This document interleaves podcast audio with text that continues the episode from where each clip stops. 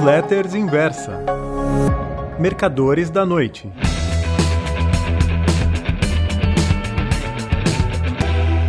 Oi, meus amigos.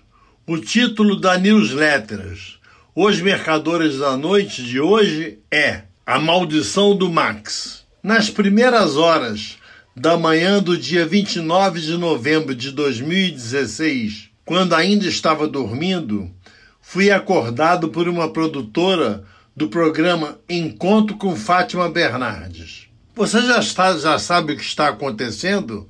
A moça me perguntou. Tonto de sono, custei me sintonizar com o que ela dizia.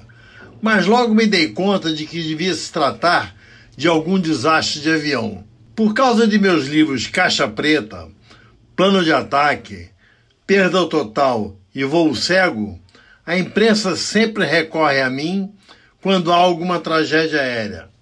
Caiu um avião, adivinhei, e acertei. Foi uma aeronave fretada pela equipe de futebol da Chapecoense, disse ela. Eles bateram no topo de um morro nas proximidades do aeroporto de Medellín, na Colômbia, quando se aproximavam para posar.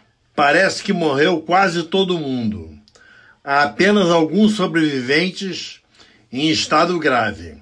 Bem, até agora eu não sabia de nada, respondi, com o celular na mão e já ligando o aparelho de TV na Globo News. Você poderia ir ao encontro? Ela perguntou. A gente manda um carro te pegar em casa. Seria bom chegar cedo para estudar com a Fátima os detalhes do desastre. Tudo acertado, no Projac me inteirei dos fatos sabidos até o momento e participei do programa. Como sempre acontece quando cai um avião, os telespectadores só querem saber disso. Ainda mais tendo ocorrido com um time de futebol, coisa que aconteceu pouquíssimas vezes na história. Torino, da Itália, em 1949, Manchester United, da Inglaterra, em 1958 e a Seleção Nacional de Zâmbia em 1993, o que só vem demonstrar a segurança da aviação. A produção do Jornal Nacional daquele dia, 29 de 11 de 16, deve ter gostado de minha participação no encontro, pois me convidou para ir ao JN. Lá fui entrevistado pelo repórter Carlos Delanoy. O que aconteceu com o avião foi uma pane seca queda por falta de combustível, afirmei convicto. Nos dias que se seguiram, se falou que, a, que fui a primeira pessoa que deduziu as causas do desastre. Isso é uma meia-verdade. Realmente fui o primeiro a dizer isso no Brasil. Só que, naquela tarde, após a minha apresentação na Fátima Bernardes, e antes de ir para os estúdios do Jornal Nacional no Jardim Botânico, conversei pelo telefone com um comandante de Boeing 777 de uma companhia asiática, uma das maiores do mundo. Trata-se de renomado especialista em segurança aérea, além de examinador de outros colegas. Ivan, o jato da Lamia, disse ele. Lamia é uma empresa de voos charters de bandeira venezuelana que operava na Bolívia. E ele continuou: o jato decolou para uma viagem de 3 horas e 55 minutos, com apenas 4 horas de autonomia. Não tinha nenhuma margem de segurança. Isso é quase suicídio. Foi quase um suicídio, afirmei convicto no Jornal Nacional. Sempre que há um acidente aéreo, consulta esse meu amigo comandante. É o que está acontecendo agora na crise dos Boeing Max. Esta semana ele me passou por WhatsApp a seguinte notícia: a Boeing suspenderá a produção da aeronave 737 MAX, o modelo novo de avião envolvido em dois acidentes fatais que tiraram a vida de 346 pessoas, em janeiro de 2020. A companhia anunciou na segunda-feira. Apesar disso, continua construindo 40 aeronaves por mês quem sabe à espera de um milagre. Após a interdição, growling, dos Max em todo o mundo.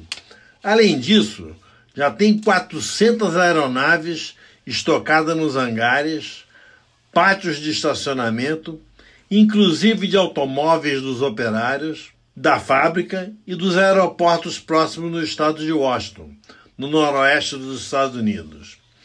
Mesmo considerando que o índice Industrial Dow Jones, do qual a Boeing é um dos componentes, está em suas máximas históricas, as ações da Boeing Company, do acidente da Lion Air, houve outro com a Ethiopian Airways, para cá, caíram apenas 8,31% de 361 dólares e 98 centavos para 331 dólares 90.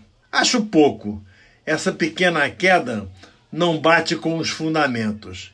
A Boeing deveria estar com um prejuízo colossal fabricando aviões sem vender. Se não está, é porque o governo americano deve, essa hipótese é minha, não havia em nenhum lugar, estar ajudando. Mas como ajudando?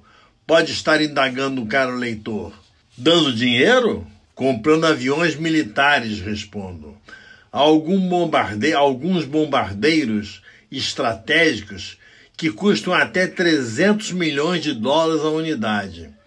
Ele, o Pentágono, pode estar adiantando o valor de encomendas futuras. Em algum momento, o prejuízo dos MAX vai se manifestar com mais força nos balanços da Boeing e o papel vai cair. Para os investidores em ações da B3, que possuem as suas, em suas carteiras ações da Gol, sugiro a venda. A frota da empresa é constituída de jatos da Boeing, entre os quais sete modelos 737 MAX, que se encontram paralisados no aeroporto de Confins, em Belo Horizonte. Fora outros 135 MAX encomendados à fábrica de Seattle. Estes, ao que tudo indica, jamais chegarão. O restante dos jatos da Gol é composto de Boeing 737 NG Next Generation, que são os modelos 600, 700, 800 e 900. Sendo que no mundo, alguns estão apresentando os problemas de fadiga prematura de material. 11 aparelhos dessa linha da Gol estão parados em confins. Total de Boeing 737 da Gol interditados, 18, quase 15% das aeronaves da empresa. Desde a queda do Max da Lion Air e iniciado o inferno da Boeing, as ações da Gol já subiram 47%. Recomendo, por isso, os caros leitores que as possuem a vendê-las. Se os prognósticos sombrios que faço para a Boeing se, se consubstanciarem e a Gol decida trocar mesmo que parcialmente, sua frota por aeronaves da Airbus e da Embraer, ela será posta no final da fila, que já se formou nesses dois fabricantes. Fora os custos de treinamentos de pilotos e mecânicos e trocas de simuladores para os novos tipos de aeronave. O mercado de ações está muito promissor para 2020. Vai entrar dinheiro novo vão entrar papéis oriundos de IPOs, de privatizações e de vendas da carteira do BNDES. Seu amigo assinante faz questão de ter ações ligadas à aviação, aconselho as da Embraer, mesmo sabendo que 80% da divisão comercial da empresa está sendo transferida para o controle da Boeing. Acredito que a montadora de São José dos Campos e Gavião Peixoto vai vender tudo que produz e seus aviões são de excepcional qualidade nos próximos anos, além de expandir suas linhas de fabricação. Com certeza, a Boeing não vai quebrar. Nem Trump, nem um eventual sucessor democrata permitiriam. Mas nunca se sabe em que condições haverá um acordo entre Seattle e Washington. Do modo como está, é que não pode continuar. Isso não é um negócio que se deva pagar para ver. A indústria aeronáutica mundial se fundiu demais nas últimas décadas. para diminuir os custos de produção, mas agora ficou concentrada em excesso. Basta um problema com uma das fabricantes para afetar todo o universo da aviação. Muito obrigado.